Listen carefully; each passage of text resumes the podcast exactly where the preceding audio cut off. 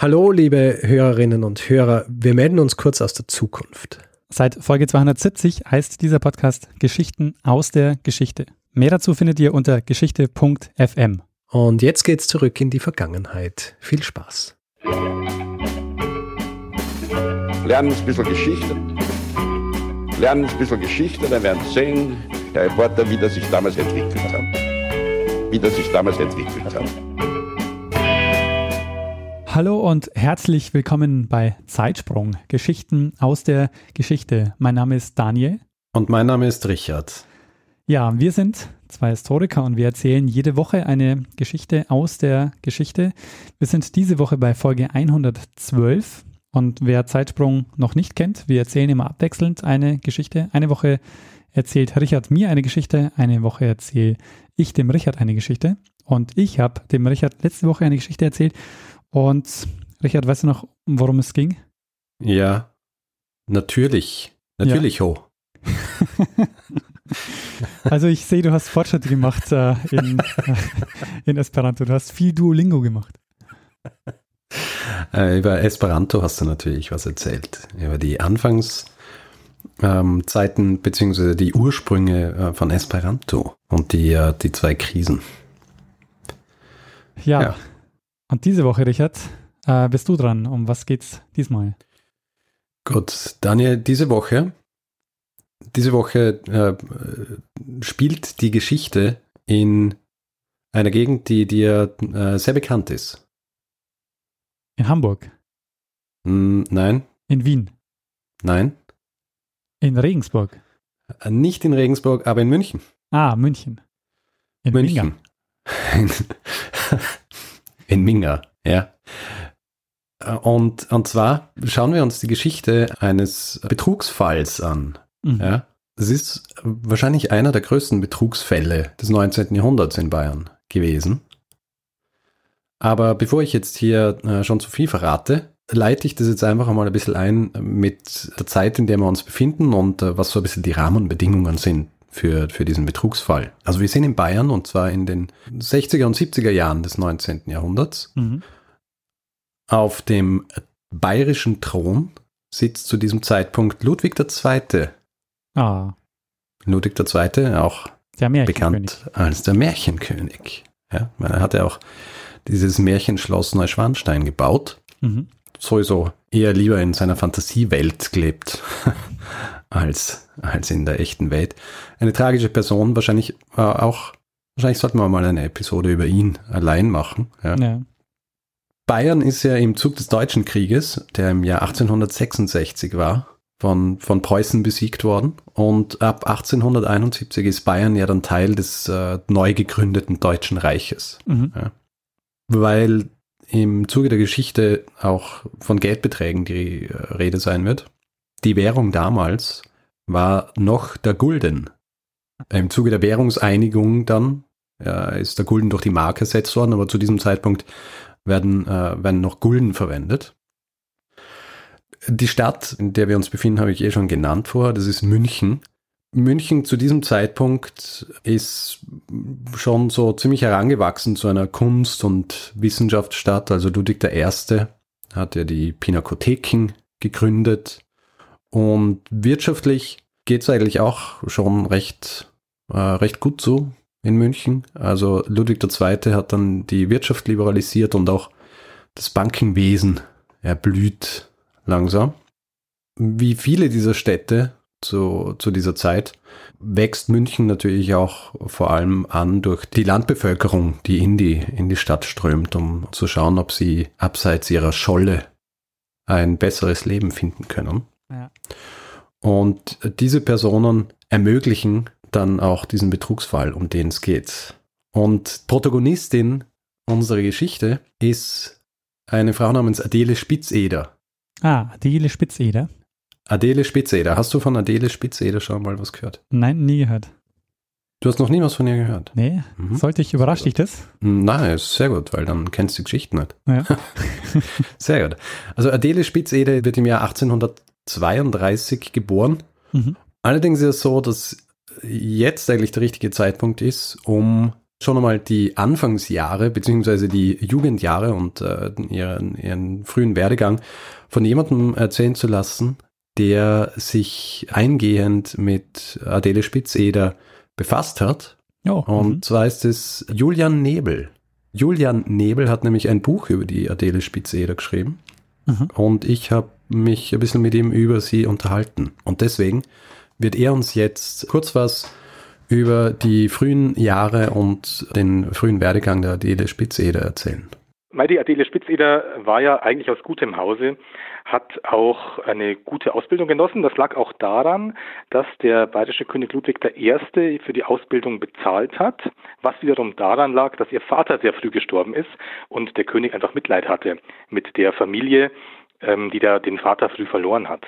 Und sie kam dann in ein höheres Töchterinstitut in München. Vorher war sie im Ursulinenkloster in Wien ähm, und hat dann in München auch mit ihrer Schauspielausbildung angefangen, hatte da sehr namhafte Lehrer, wirklich ähm, sehr anerkannte Schauspieler. Es war auch keine ganz billige Ausbildung, die aber wiederum gesponsert wurde. Und hat dann nach ihrer Ausbildung, da war sie sehr jung, so Anfang 20, angefangen mit einer Theatertournee. Zuerst ging es nach Coburg und dann in verschiedene Residenzstädte. Da gab es ja, also wie es halt in, in Deutschen, damals noch nicht im Deutschen Reich war, ähm, viele ganz kleine zersplitterte Fürstentümer und alle hatten natürlich ihr Residenztheater und da ist sie von Theater zu Theater getingelt hat auch nach eigener Aussage immer überall sehr großen Erfolg gehabt ja, dem widerspricht so ein bisschen, dass sie nirgendwo eine wirklich feste Anstellung hatte. Und dann kam sie irgendwann eben nach München zurück, pleite, aber mit einer in ihren Augen glanzvollen Theaterhistorie hinter sich. Also sie, sie kommt nach München quasi am Ende ihrer Schauspielkarriere. Sie weiß es, sie weiß es noch nicht ganz, ja, ja. dass diese Schauspielkarriere vorbei ist. Im Gepäck hat sie ein paar Theaterkostüme, einen Regenmantel und eine Kaffeemaschine. Ansonsten hat sie nicht viel und sie steigt ab in einem Hotel namens Deutsches Haus, das in der Dienerstraße ist und relativ schlicht ist. Ja. Sie zieht dort mit äh, Emilie ein, äh, einer Freundin, die mit ihr mit äh, nach München gekommen ist, mit der sie höchstwahrscheinlich mehr als einfach nur Freundschaft verbunden hat. Sie versucht dann in München noch äh, an Theaterjobs zu kommen, auf unterschiedlichen Wegen, aber die Lage ist dann schon recht ausweglos. Und Sie bekommt keine Arbeit und es häufen sich bei ihr die Schulden, weil sie muss natürlich für ihr Zimmer bezahlen und äh, sie lebt dann mm, schon eher auf recht großem Fuß. Ja, also sie äh, geht viel essen mit Emilie, ähm, vor allem am Abend. Außerdem hat sie noch sechs kleine Hunde und diese Hunde müssen natürlich auch gefüttert werden. Also fängt sie an, sich Geld zu leihen. Ja, zuerst einmal von Freunden, zum Beispiel einem befreundeten Friseur, namens Speyer. Und das Geld ist aber dann schneller weg eigentlich, als es reinkommen ist. Und sie muss dann von unterschiedlichen Personen, Kreditgebern, äh, sich Geld ausleihen, teilweise eben auch so mit, mit den Krediten jonglieren. Das heißt, sie nimmt sich, sie nimmt sich Darlehen auf, um frühere Darlehen abzuzahlen, etc. Sie wird dann auch quasi aus dem deutschen Haus geworfen, mehr oder weniger, ja vom Haus her, weil der äh, schon ein bisschen so zu viel hat von quasi der Art, wie sie lebt und auch von der Tatsache, dass ständig Kreditgeber ein- und ausgehen. Ja, und sie zieht dann in den österreichischen Hof. Dieses Buch übrigens, ja, das äh, Julian Nebel geschrieben hat, viel davon basiert auf einer Autobiografie, die sie äh, in äh, späteren Jahren geschrieben hat. Und dort beschreibt sie eben auch, dass sie dann bei einem Spaziergang an der Isar auf eine Frau trifft, die aus der Münchner Au kommt und diese Münchner Au ist zu dem Zeitpunkt noch nicht so wahnsinnig lang. Teil von München und ist eher Gegend, die recht ärmlich ist. Ja, also so der Wohnort von Handwerkern und Arbeitern, Bettlern etc. Sie unterhält sich also dort mit dieser Frau und die ist recht schnell äh, recht angetan von Adele, weil sie eigentlich äh, recht, recht elegant und eloquent etc. auftritt, aber sich auch so mit ihr unterhält, als wäre sie ihr ebenbürtig. Ja? Mhm. Also die Frau erzählt ihr dann so von, von den Problemen, die sie hat und von, von dem schwierigen Leben in der Armut, zum Beispiel auch, dass äh, an jeder Ecke nur Gauner warten etc., die, die sie ausnehmen wollen. Und die Adele Spitze, der erzählt ihr, dass sie bis vor kurzem eigentlich auch noch Geldprobleme gehabt hat, aber dass sie einen Weg gefunden hat, ihr Geld zu vermehren. Ja? Und die Frau hört natürlich zu und ist äh, irgendwie so beeindruckt von dieser Geschichte und Und die Adele Spitzeder lädt sie dann ein, dass sie sie doch äh, im österreichischen Hof besuchen soll. Ja? Und sie kommt dann auch tatsächlich am Abend mit ihrem, mit ihrem Mann vorbei im österreichischen Hof. Und der österreichische Hof ist eine von ungefähr 500 Biergaststätten in München gewesen damals. Also keine, äh, keine edle Unterkunft, sondern recht bodenständig, wo sich halt so die Arbeiterschaft trifft und für die für diese Frau aus der Münchner Au und ihren Mann ist es natürlich äh, auch so eine Umgebung, in der sie sich recht wohlfühlen und äh, sie reden dann dort mit der, mit der Adele Spitzeder und die Adele Spitzeder sagt so, ja, eigentlich macht sie sowas ja nicht, aber wenn sie unbedingt wollen, dann kann sie für sie schon Geld anlegen. Und sie verspricht ihnen dann auch, dass sie wahnsinnige Rendite haben. Ja? Also äh, sie verspricht ihnen, dass sie über, wenn sie es über einen Zeitraum von drei Monaten anlegen, dass sie dann von diesen 100 Gulden, die sie ihr geben, schlussendlich 130 zurückkriegen. Ja? Also 10% Zinsen pro Monat vom ursprünglichen Geld. Und äh, das Beste ist, die Zinsen für die ersten zwei Monate kriegen sie gleich. Ah. Du weißt, wo, wo, worauf das rausläuft, nachdem du ja vor zwei äh, Episoden was äh, Episode gemacht hast oder Geschichte erzählt hast über was ganz ähnliches. Das klingt so ein bisschen ähm, wie Schneeballsystem, ja. Allerdings. Die Adele Spitze, dann nimmt diese 100 Gulden an geht rauf in ihr Zimmer, nimmt von diesen 100 Gulden 20 weg, geht runter und gibt ihnen diese 20 Gulden und sagt, das sind schon mal die Zinsen für die ersten zwei Monate. Ja. Sie, äh, sie verabschiedet dieses Paar und sagt ihnen, sie dürfen das natürlich schon ihren Bekannten oder ihren Freunden erzählen, aber sie sollen es bitte nicht so an die große Glocke hängen. Ja. Guter Move. Und nachdem ich das gelesen habe, habe ich mich natürlich schon gefragt, wie das eigentlich ausgesehen hat damals mit dem Banking-Wesen. Ja. Also, dass es so möglich war, dass jemand dann ähm, anfängt, sich äh, so als, äh, als Bank zu betätigen, dass Leute Geld anlegen können, etc. Und äh, der Julian Nebel hat mir dazu ein bisschen was erzählt. Ja, es gab so äh, seit ein paar Jahrzehnten örtliche Sparkassen, ähm, die hauptsächlich der Geldversorgung äh, der kleinen Handwerker oder der Arbeiter dienen sollten.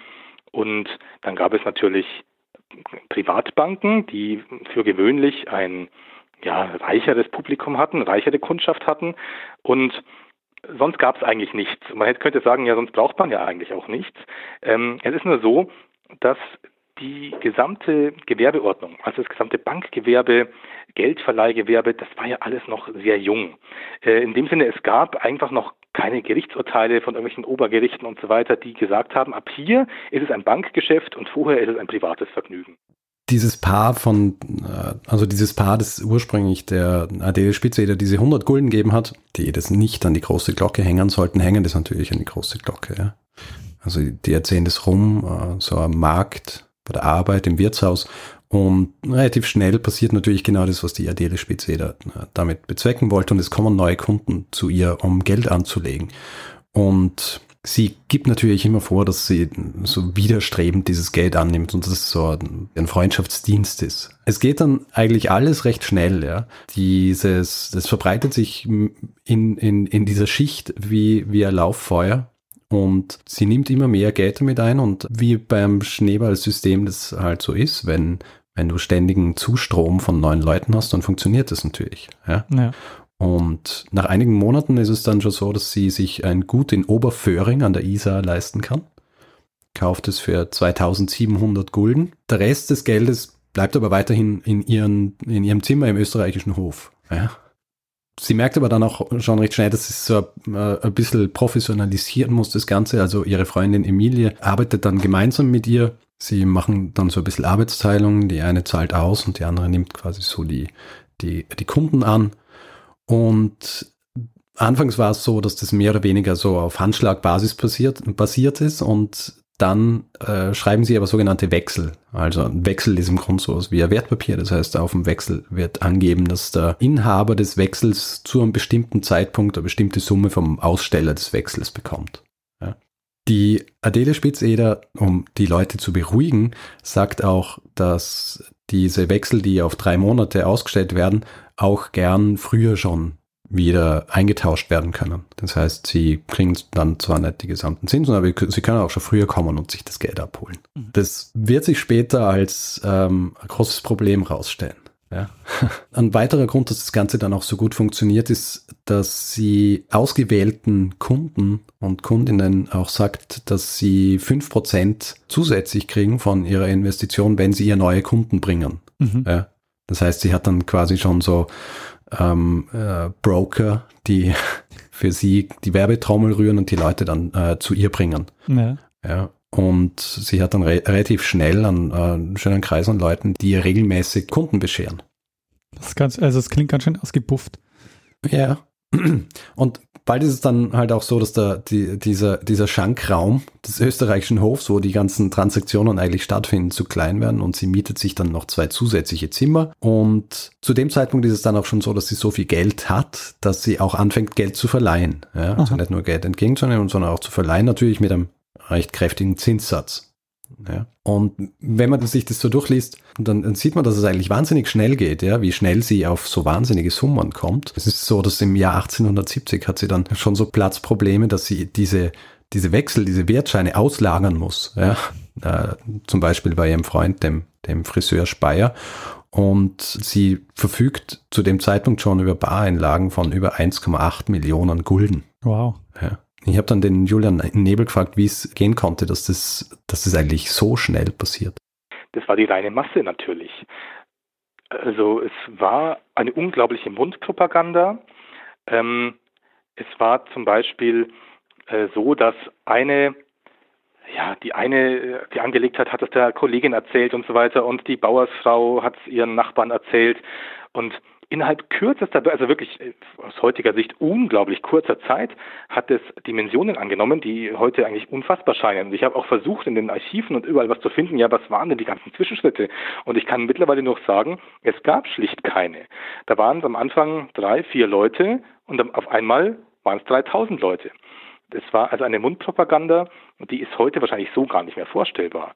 Vielleicht ist das am ehesten im Vergleich mit einem äh, Shitstorm oder also einem Hype, den vielleicht Social Media auslösen können. Aber da hat man es auf dem Markt erzählt, ähm, beim Holzhauen oder bei der eben bei der Arbeit in der Lederwarenfabrik oder wo auch immer diese Schnelligkeit des Anwachsens ruft dann natürlich auch schon recht schnell die, die Zweifler auf den Plan, ja, weil mhm. viele sehen natürlich, dass das, dass das Ganze ein, ein betrügerisches System ist, ja, dass es so nicht funktionieren kann. Allen voran die äh, Münchner neuesten Nachrichten, die sich schon von Anfang an gegen die Idee der Spitzeder stellen. Die schreiben zum Beispiel im Jahr 1870 über die zwei Schwindlerinnen im Deutschen Haus, ja, dem eigentlichen Geschäft tut es aber keinen Abbruch zu diesem Zeitpunkt. Zwischen, zwischen den Jahren 1870 und 72 ist so die, die Hochzeit der Dachauer Bank, wie diese, diese Bank der Adele Spitzeder jetzt genannt wird. Ich habe ja vorhin gesagt, dass Sie im deutschen Haus sind. Sie sind vom österreichischen Hof wieder ins deutsche Haus gezogen, nachdem der österreichische Hof abgebrannt ist. Ja. Das deutsche Haus wird ihnen mittlerweile aber auch wieder zu klein. Und außerdem ist es so, dass hinter dem Haus ein Schlosser arbeitet und der immer schon recht früh anfängt zu, zu arbeiten. Und das stört die Adele Spitze oder so. Und sie, sie stellt dann den, den Wirt, der dem Schlosser dieses Haus vermietet, vor ein Ultimatum und sagt entweder der Schlosser oder ich. Und der sagt halt ja, der Schlosser bleibt. und sie zieht dann aber in ein eigenes Anwesen, das sie schon erworben hat, nämlich in die Schönfeldstraße 9 im Jahr, im Oktober 1871. Und dort werden im Obergeschoss die Privatzimmer eingerichtet und im Erdgeschoss äh, ist dann die Dachauer Bank. An die Haustür kommt dann so ein kleines Schild, auf dem steht Adele Spitzeder, Privatière, Sprechstunden von 1 bis 2 Uhr. Und Ab diesem Zeitpunkt empfängt sie ihre Kundinnen und Kunden in diesem Haus. Das Herzstück dieses äh, Erdgeschosses ist das Auszahlungszimmer und äh, davor in den Gängen stehen dann auch so Bedienstete, die die Menschenmassen, wenn man so will, bändigen, bevor sie ins Auszahlungszimmer kommen und eben auch schauen, dass alles mit rechten Dingen zugeht. Im Auszahlungszimmer selbst wird der Raum durch so ein Gitter getrennt wo davor die Kunden sind und dahinter eben ein Tisch mit dem Geld, wo dann ausgezahlt wird, wo dann auch noch so Bedienstete stehen, um das Ganze zu überwachen. Zu dem Zeitpunkt hat Adele Spitz-Eder schon so an die 20 Mitarbeiterinnen und Mitarbeiter ja, oder Bedienstete. Interessanterweise im Untergeschoss in den Gängen werden von der Adele Spitzeder ganz groß Artikel der, der neuesten Nachrichten aufgehängt, in denen schlecht über sie geschrieben wird, ja, um, um zu zeigen, dass sie, dass sie keine Angst vor dieser schlechten Nachrede hat. Sie zeigt es zwar so öffentlich, dass sie keine Angst davor hat, aber in Wirklichkeit ist es natürlich schon ein großes Problem für sie. Und sie weiß halt, dass schlechte Presse dafür sorgen kann, dass dieses ganze, dass dieses ganze Konstrukt zusammenbricht. Und sie engagiert sich dann darum im Zeitungswesen, um zu schauen, dass ihr äh, wenngleich auch die Münchner neuesten Nachrichten schlecht über sie schreiben, sie von, von anderen Zeitungen eine bessere Presse kriegt. Also ein PR-Experten. Quasi, ja. Mhm. Und äh, dazu habe ich mir von äh, Julian Nebel auch noch was äh, erzählen lassen. Es war ja so, dass äh, ja ihre Erzgegnerschaft, so muss man es wohl nennen, oder so hat sie es vielleicht auch selber mal genannt, waren ja wirklich die neuesten Nachrichten, die Münchner neuesten Nachrichten, die sehr schnell erkannt haben, dass dieses ganze Geschäftsmodell der Adele Spitze halt nichts anderes ist als ein Riesenbetrug zulasten derjenigen, die irgendwann das Geld nicht mehr zurückbekommen. Und sie hat aber sehr schnell erkannt, wie gefährlich diese ähm, öffentliche Pressekritik sein kann, hat aber, weil sie eben die Gefährlichkeit erkannt hat, auch erkannt, wie wichtig die Presse für sie ist und hat deswegen angefangen, ja, erste Redakteure zu bestechen. Die waren natürlich, also damals wie heute ging es in Zeitungen immer schlecht. Und ähm, wenn da jemand äh, liquide war, wie es die Spitzeder war, konnte man eben aus mancherlei Verlegenheit mal schnell aushelfen. Und wenn dann da der äh, Chefredakteur ähm, ja, des, des Landboten zum Beispiel ähm, dann mal dringend Geld gebraucht hat für einen Hauskauf, hat er das von ihr halt bekommen. Im Gegenzug hat er über sie sehr positiv berichtet. Und ja, um das Ganze auf die Spitze zu treiben, hat sie dann irgendwann auch ihre eigene Zeitung noch gegründet. Die hat nicht sehr lange bestanden. Ähm, aber ja, sie wusste einfach, wie wichtig eine positive Berichterstattung war, weil nämlich eben die negative Berichterstattung auch immer dazu geführt hat, dass sie tatsächlich mitunter in ernsthafte Probleme kam, weil die Leute gedacht haben, hm, das ist vielleicht doch zu gefährlich bei ihr. Und neben diesem, diesem Engagement, was das äh, Zeitungswesen angeht, also eben Zeitungsgründer und Redakteure bestechen, wenn man so will, beziehungsweise mit schönen Darlehen versehen, dass sie dann wohlgesonnen sind, macht sie dann auch noch recht viele andere Dinge, die sie in ein schönes Licht rücken. Ja. Sie schreibt zum Beispiel auch in ihrer Autobiografie, dass im Jahr 1870 zu Weihnachten, dass bedürftige Personen bei ihr vorbeischauen haben können, um sich ein Pfund Kalbfleisch, eine halbe Flasche Wein und ein Leibchen Brot abzuholen. Und sie gründet in München am Platzl gegenüber des Hofbräuhauses die Münchner Volksküche von A. Spitzeder. Hm. Ja. Und diese Volksküchen, die man auch als Suppenküchen kennt, sind im 18. Jahrhundert in, in eigentlich allen Großstädten in Europa recht verbreitet vor allem nach dem Hungerjahr 1816. An das erinnerst du dich ja sicher auch noch. Ja. Das kam ja schon einige Male vor. Ja. Und viele, viele Arme aus diesen Städten verdanken im Grund ihr Überleben diesen, diesen Volksküchen. Ja. Die Volksküche der Adele Spitzeder war ein bisschen speziell, weil es ja nicht nur für die Armen Speisen gegeben hat, sondern auch für die ein bisschen Wohlhabenderen. Die haben dann auch ein bisschen mehr gezahlt dafür. Und wirtschaftlich war das ein recht großer Erfolg und hat natürlich auch dafür gesorgt, dass dann die Adele Spitzeder so als eine großzügige Gönnerin gegolten hat. Ja. Ja. Neben diesen armen Speisungen hat sie auch sehr viel Wert darauf gelegt, religiös zu wirken. Beziehungsweise sie hat dann, äh, sie hat dann Glocken, Kirchenrenovierungen etc. gesponsert. Ihr Verhältnis zur Kirche war allerdings so ein bisschen ein Zwiegespaltenes und dazu hat mir Julian Nebel auch noch was erzählt. Ja, das ist richtig. Ähm, es ist ja irgendwie auch schizophren, ja. Sie hat ja relativ oft in einem homosexuellen äh, Lebensverhältnis äh, gelebt. Zuerst ja, mit ihrer ersten Lebensgefährtin, dann mit einer zweiten. Ähm, hat den Münchner Erzbischof äh, als erbitterten Gegner fast gehabt, muss man so sagen. Der war gar nicht gut auf sie zu sprechen, hat die Gläubigen auch in Hirtenbriefen vor ihr gewarnt, hat aber mit dem niederen Geistlichen, ähm, also den Ortspfarrern, ähm, den Hilfspfarrern und da war damals war die Kirche noch personell besser besetzt als heute, ähm, ein sehr gutes Verhältnis gehabt. Das war quasi in, halt innerhalb der Kirche genauso äh, wie innerhalb der anderen Bevölkerung. Je kleiner und ja in Anführungszeichen unwichtiger die Leute waren, desto besser war das Verhältnis zu ihr. Und diese Beliebtheit bei diesen Schichten sorgt dann natürlich auch dafür, dass sie weiterhin gutes Geld macht. Wenn man so will, hat sie gewusst, wie wichtig Marketing ist für sie. Ja. ja. Und auch, dass diese ganze Bank eigentlich von ihr als Person und von ihrer Präsenz lebt. Da lassen wir jetzt gleich nochmal den Julian Nebel dazu sprechen, damit er ein bisschen was über ihren Marketinggeist sagt, ja, der schon recht ausgeprägt war. Ja, sie war, ich muss es so sagen, ein Marketinggenie, hat genau gewusst, was ähm, PR kann, hat genau gewusst, was Charity, das richtig ausgenützt äh, kann, eben mit der Volksküche, die sie gegründet hat, für die Speisung der Armen oder ähm, hat öffentlichkeitswirksam Kirchenglocken gestiftet und so weiter. Was aber auch Teil des Marketings war, dass sie durchaus in ihrer Bank sehr präsent war. Sie war einfach immer da, war die Bankerin zum Anfassen und das war ja auch der Unterschied, der ganz entscheidende Unterschied zu ihren Konkurrenzinstituten. Niemand wusste, wie der Sparkassenchef aussieht oder wie der sich benimmt und jeder wusste, die Spitzeder ist da die ist laut und unfreundlich, aber sie ist da, eine zum Anfassen. Und lieber gebe ich jemandem mein Geld, den ich kenne, den ich sehe, ähm, weil ich dem einfach mehr vertraue. Ja? Wen ich kenne, dem vertraue ich. Wenn ich nicht kenne, na, vielleicht eher nicht. Und genau das war auch ihr Erfolgsrezept und Teil des Marketings natürlich auch.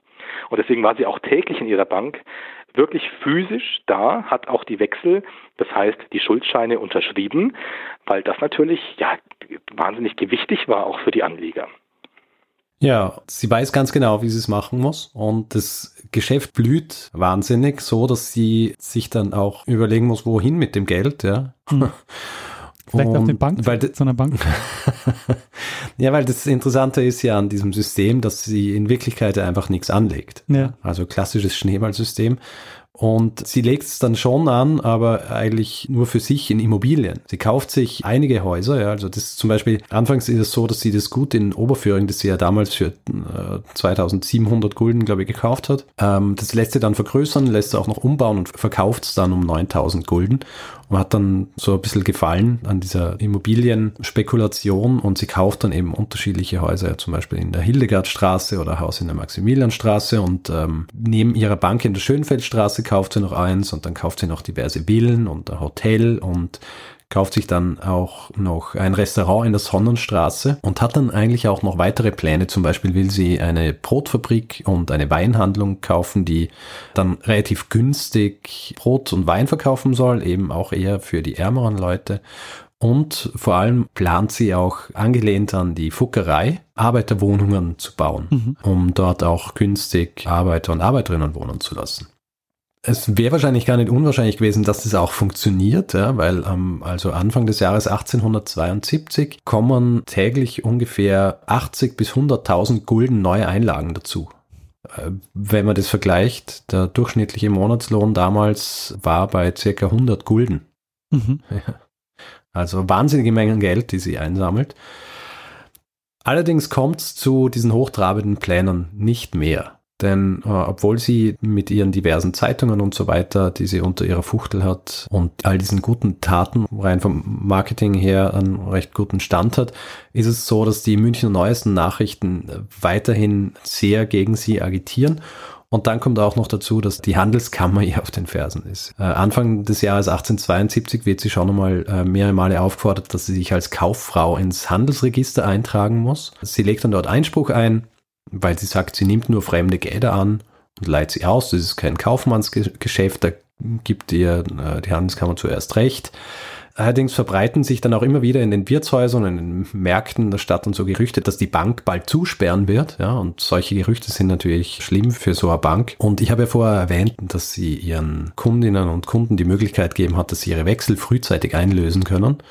Und das wird ihr jetzt ein bisschen zum Verhängnis, weil es gibt Leute, die sie unbedingt zu Fall bringen wollen und die kaufen dann, entweder kaufen sie von, von anderen Kunden Wechsel günstig ein und gehen dann zur Adele Spitzeder, um sie einzulösen, oder sie kaufen einfach viele Wechsel ein und kommen am nächsten Tag, um sie wieder zurückzukaufen. Ja. Das sorgt dafür, dass Anfang 1872 die Barreserven der Bank wahnsinnig zusammenschmelzen, bis irgendwann nur noch ungefähr 50.000 Gulden übrig sind. Und sie eigentlich da schon kurz vorm, vorm Zusammenbruch steht, wird noch einmal gerettet, weil viele dieser, dieser Personen, die eben diese Gerüchte gehört haben, dass die Bank bald zusperrt und deswegen ihre Wechsel günstig verkauft haben, die die bereuen das jetzt, weil sie sehen, okay, die Bank, die existiert noch weiter und bringen wieder ihr Geld hin. Ja sorgen dafür, dass sie, dass sie, dass es quasi nochmal so ein letztes Aufbäumen gibt. Allerdings wird es zu dem Zeitpunkt schon so eng für die AD-Spitzeder, weil mittlerweile auch schon die Polizei äh, ihr auf den Fersen ist, die Handelskammer lässt nicht locker, auch die Politik mischt sich mittlerweile ein, vor allem weil ja, was der Julian Nebel vorher angesprochen hat, die, die örtlichen Sparkassen geraten ja auch schon unter Druck, weil ihnen teilweise die Einlagen fehlen weil die, die ursprünglich zu ihnen kommen sind, um äh, ihr Geld bei ihnen anzulegen, die legen es halt jetzt bei der Adele Spitze eh an. Ja. Und sie versucht dann unterschiedliche Dinge, also was zum Beispiel Polizei angeht, da schafft es zum Beispiel auch äh, Polizisten auf ihre Seite zu holen, ja, also indem sie ihnen Darlehen gibt, etc. Aber sie hat auch kein wahnsinnig gutes Händchen für die Leute, mit denen sie sich so umgibt, ja. Es gibt zum Beispiel eine Episode, sie erfährt im, im Juni 1872, dass ein Verlag in Stuttgart plant, ein Buch über sie und ihre Mutter zu veröffentlichen, das voll ist mit unangenehmen Geschichten über sie. Ja. Und ihre Mutter fleht sie an, dass sie das doch bitte unterbindet. Und äh, die Adele Spitzeder geht dann eben zu diesem Verlag und zahlt ihnen tatsächlich 60.000 Gulden, damit sie dieses Werk nicht veröffentlichen. Der Verlag übergibt ihr dann quasi das Werk. Und es stellt sich raus, dass dieses Buch, das geschrieben werden hätte sollen oder veröffentlicht werden hätte sollen, von zwei Personen geschrieben worden ist und einer dieser Autoren ist ein Mitarbeiter von ihr. Ah. namens äh, Napoleon Homolatsch, mhm. der Herausgeber eines äh, kleinen, äh, einer kleinen Theaterzeitung war. Und nicht nur Mitarbeiter war es, sondern so wie sie gedacht hat, auch Freund. Ja. Aber der natürlich auch gesehen hat, dass er sich hier bereichern kann, so wie viele der Mitarbeiterinnen und Mitarbeiter von Adele Spitzeder eigentlich sich ganz schön bereichert haben an der ganzen Geschichte, weil es ja recht chaotische Angelegenheit war. Ja. Also es sind ja, weil sie gesagt hat, sie sei keine Kauffrau, sind nicht richtig Bücher geführt worden. Da war es relativ einfach, einfach was mitgehen zu lassen. All diese Dinge, also die, die schlechte Presse, diese Gerüchte etc. und dann die Tatsache, dass, äh, dass Personen Wechsel einkaufen, äh, beziehungsweise die Wechsel dann wieder eintauschen etc., sorgt dafür, dass sie dann Ende 1872 mit ihrer Bank eigentlich vorm Aussteht. Und es wird schon ein Konkursverfahren eingeleitet. Und am 12. November 1872 steht dann auch die Polizei vor ihrem Haus und gemeinsam mit einer siebenköpfigen Gerichtskommission betreten sie dann das Haus, sperren die Bank zu, besetzen sie und das ist das Ende der Dachauer Privatbank von der Dele Spitzeder. Und sie besetzen nicht nur die Bank, sondern auch die Privaträume und verlangen eben auch nach einem Kassenbuch. Die AD Spitzeder kann ihnen keines geben und sagt, ja, sie, sie hatte ja keines, sie sei ja auch Kauffrau. Alles, was sie hat, ist ein Buch mit den Ein- und Ausgängen. Ja. Die äh, Gerichtskommission bzw. die Polizisten sammeln eben noch ein, was, äh, was dort ist an, an Bargeld und anderen Wertgegenständen und Wechseln etc. Und die Adele Spitzeder wird in Gewahrsam genommen. Also erst nach, nach einer Bestandsaufnahme wird dann klar, wie groß dieser Betrugsfall wirklich war. Im Zuge des Konkursverfahrens melden sich dann über 33.000 Gläubiger. Die Dunkelziffer ist wahrscheinlich noch viel höher, weil viele sich aus Scham einfach nicht äh, getraut haben, dorthin zu gehen und zu sagen, sie, sie sind der Adele Spitze da auch auf dem Leim gegangen. Also alle, die in München halt irgendwie Geld hatten, waren wahrscheinlich irgendwann mal bei Adele Spitzeder. Also vor allem jene, die nicht ohnehin schon Geld gehabt haben. Ja. ja. Das waren vornehmlich die Leute, die sowieso nicht wahnsinnig viel gehabt haben und dann aber ihre gesamtes Erspartes der Dele Spitzeder übergeben haben. Mhm. Es waren eben auch nicht nur so Personen, die ihr gesamtes Ersparnis, äh, Erspartes verloren haben, sondern es hat auch zum Beispiel, zum Beispiel Gemeinden gegeben, die Geld verloren haben. Zum Beispiel Ingolstadt 140.000 Gulden oder Eichach 30.000 Gulden oder Alto Münster 20.000 Gulden. Hm. Ja. Der Prozess selber war so entsprechend äh, ziemliches Spektakel und die Adele Spitze äh, ist während dem während Prozess ständig darauf bestanden, dass sie sich eigentlich nichts zu Schulden kommen hat lassen, weil diese Bank ja einfach weiterhin gut laufen hätte können, wenn man sie nur machen hätte lassen. Ja. Äh, sie sagt, meine Spekulationen und Projekte, auch meine Häuser, hätten mir bedeutende Renten eingebracht. Ja. Äh, stimmt natürlich nicht. Ja. Also sie hätte nie genug einnehmen können, mit Investitionen, um das wirklich wie eine richtige Bank zu führen. Ja? Mhm. Schlussendlich wird sie dann zu drei Jahren Haft verurteilt und das Urteil wird dann am 9. September 1873 rechtskräftig. Relativ spät, zehn Monate sitzt sie in Untersuchungshaft, die übrigens nicht angerechnet werden. Und im Frühherbst 1876 kommt sie dann wieder aus dem Gefängnis. Ihr weiteres Leben ist dann relativ unspektakulär. Sie geht kurz ins Ausland, kommt dann wieder zurück nach München, versucht sich äh, nochmal als Schauspielerin, nennt sich dann auch um. Es gibt dann sogar noch eine Episode, wo sie noch einmal das Gleiche versucht. Ja, also wieder Geld verleihen, aber da kommt mir dann schon relativ schnell drauf und das Ganze wird abgedreht. Sie verschuldet sich dann auch noch und ähm, landet auch immer wieder mal wegen kleineren Betrügereien etc. vorm Richter und stirbt dann am 27. Oktober 1895. Was sie zurücklassen hat, waren etliche ruinierte Familien, wenn man das Ganze so hört, fragt man sich natürlich so, wie, wie das wirklich möglich ist, dass, äh, dass es so viele Leute gibt und dass so viele Leute drauf reinfallen, mhm. auf, auf, auf diese Geschichte. Und dazu ähm, habe ich auch den Julian Nebel befragt und der hat mir auch äh, was dazu erzählt. Ich glaube, es war einfach eine solche Umbruchzeit, dass die Leute einfach auch ihr Glück gesucht haben. Es ist ja quasi so, die Gründerzeit ist ja auch so ein bisschen, ähm, heißt ja auch nicht ohne Grund Gründerzeit dass die Leute auch versucht haben, mehr aus sich selber zu machen. Die kamen erstmals raus aus ihrem kleinen Dorf, hatten erstmals die Möglichkeit, überhaupt von diesem Grund Erde, wo die Familie schon seit Jahrhunderten saß, in die große Stadt zu kommen und haben sich vielleicht auch viele gedacht, ja, wenn ich das schon schaffe, wieso sollte ich dann nicht aus meinem bisschen Geld so viel mehr machen? Also es war wahrscheinlich auch einfach eine, es war die richtige Zeit für eine solche Schnapsidee. Also Industrialisierung ist immer so ein Begriff, mit dem kann jeder so ein bisschen was anfangen, aber es hat ja einfach ganze Gesellschaftsmodelle auch in Frage gestellt. Ähm, auf einmal gab es ja so etwas wie Arbeiter. Das ist ja etwas, was vorher überhaupt nie vorkam. Da gab es vielleicht Dienstmägde. Aber tatsächlich Leute, die für, den, für andere gearbeitet haben und mit ihrer, ihren Händen äh, das Geld verdient haben eben nicht mehr von ihrer Erde gelebt haben, sondern nur noch von ihren Händen und das äh, für andere eingesetzt haben, nicht mehr nur für sich selber. Und ja, und ich glaube, weil einfach auf einmal so viel möglich war. Ähm, irgendwelche ersten Flugversuche gab es oder es gab dann äh, Schiffe, die wahnsinnig schnell über den Atlantik fuhren für damalige Verhältnisse. Dann gab es auf einmal einen Kaiser in Berlin. Wieso soll es da nicht eine Adele Spitzer gegeben haben? Ja, und das ist im Grunde die Geschichte der Adele Spitzeder und ihrer Privatbank.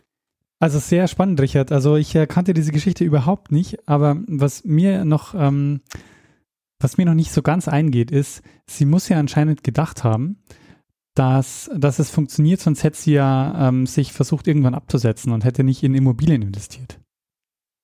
Ja. Äh, sie hat sich halt wahrscheinlich gedacht, dass es immer so weitergehen wird. Ja. Hm.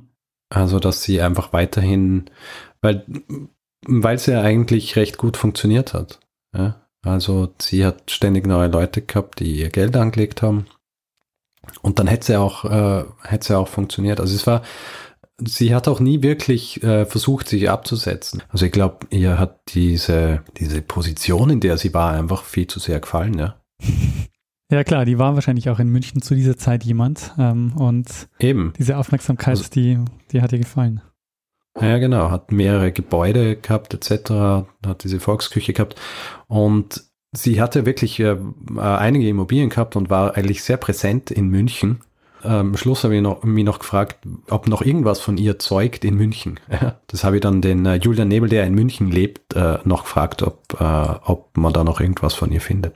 Sie war sehr präsent, das stimmt. Sie war ja Großgrundbesitzerin, hatte am Ende 18 Immobilien, davon sehr viele in München selbst. Ähm, Sie wurde aber auch sehr schnell getilgt, muss man dazu sagen.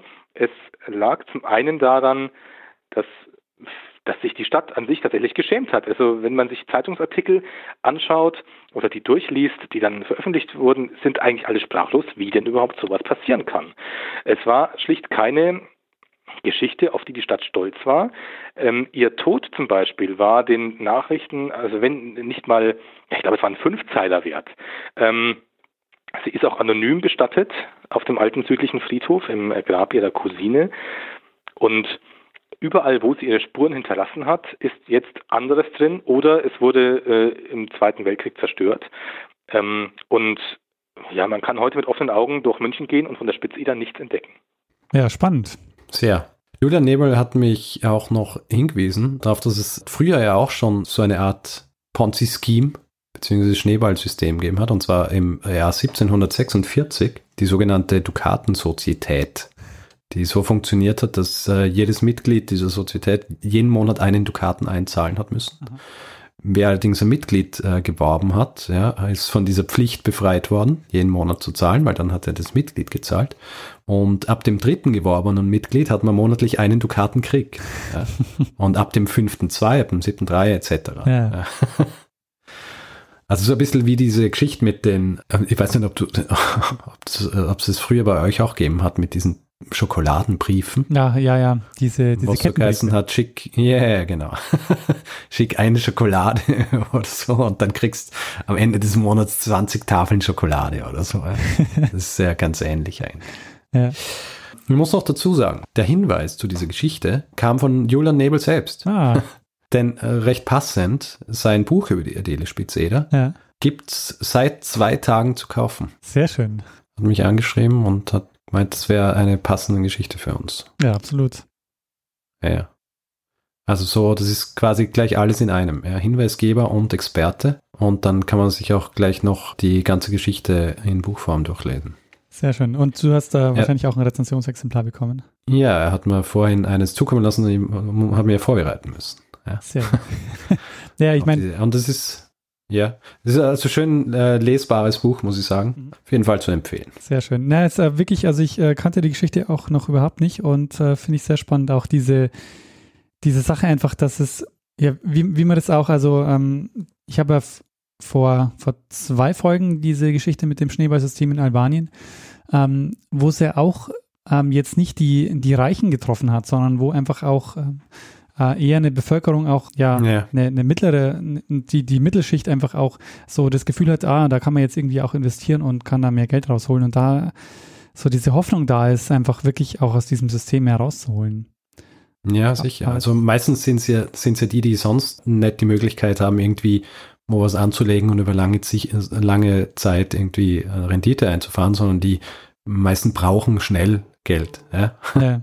und wollen, wollen schnell ihr Geld vermehren und dann sind sie natürlich für sowas anfällig. Ja, ja aber ich meine, mittlerweile kann man halt äh, gelernt haben aus der Geschichte, dass sowas selten seriös passiert. Naja, bei, bei Madoff zum Beispiel, ja. ja, Bernie Madoff, der hat ja nicht so wahnsinnig hohe Rendite versprochen, wie die meisten von diesen Systemen und deswegen hat es auch so lange so gut funktioniert. Mhm. Ja, äh, das war auch ganz lustig übrigens vor zwei Folgen, als du angefangen hast, über über das Schneeballsystem zu sprechen, beziehungsweise dieses Ponzi-Scheme und ich war gerade in der Vorbereitung eigentlich zu dieser Episode. Ja. Sehr schön, ja, schöne Geschichte. Und auch noch gleich, was mir auch gut gefällt, ist dieser lokale Bezug. Ja, gibt halt leider nichts anzuschauen in München dazu, ja. ja.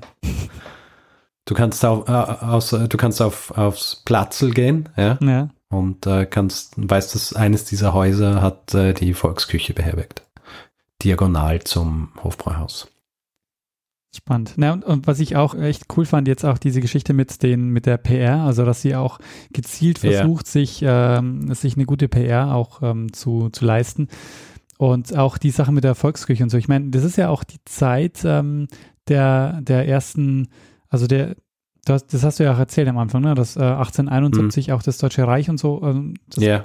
die, die, die Industrialisierung kommt in Deutschland ja auch viel später erst. Das ist ja erst genau die Zeit, wo es so richtig losgeht erst. Ja. Yeah. Ja, Richard, da würde ich sagen. Mach mal, mach mal die, mach mal fertig hier.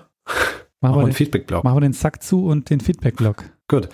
Also wer Feedback geben will zu dieser Episode oder zu anderen, macht es entweder über unsere Website zeitsprung.fm oder per E-Mail feedback at zeitsprung.fm. Hinweise kann man uns übrigens schicken an richard oder daniel at zeitsprung.fm. Bitte nicht an die Feedback-Adresse. Die andere Plattform, wo man Feedback geben kann, ist Twitter, twitter.com slash zeitsprung.fm. Da sind wir auch mit äh, persönlichen Accounts, ich at Stormgrass und Daniel at Mestsner. Und auf Facebook sind wir auch facebook.com slash zeitsprung.fm. Wer uns bewerten will mit äh, Rezensionen oder Sternen, macht das entweder auf iTunes oder auf panoptikum.io. Sind ja beide auch in den Shownotes verlinkt. Außerdem gibt es die Möglichkeit, uns finanziell zu unterstützen. Wir haben PayPal und Flatter auf der Seite und freuen uns über alle, die uns da ein bisschen was in den Hut werfen. Und ähm, wir bedanken uns in dieser Woche bei Thomas und Michael. Vielen, vielen Dank für eure Unterstützung. Vielen Dank. Ja, Richard, und dann? Gut. Ja, dann würde ich sagen, überlassen wir einfach einem das letzte Wort, das immer hat. Bruno Kreisky. Lernen ein bisschen Geschichte. Lernen ein bisschen Geschichte, dann werden Sie sehen, Herr Reporter, wie das sich damals entwickelt hat. Wie das sich damals entwickelt hat.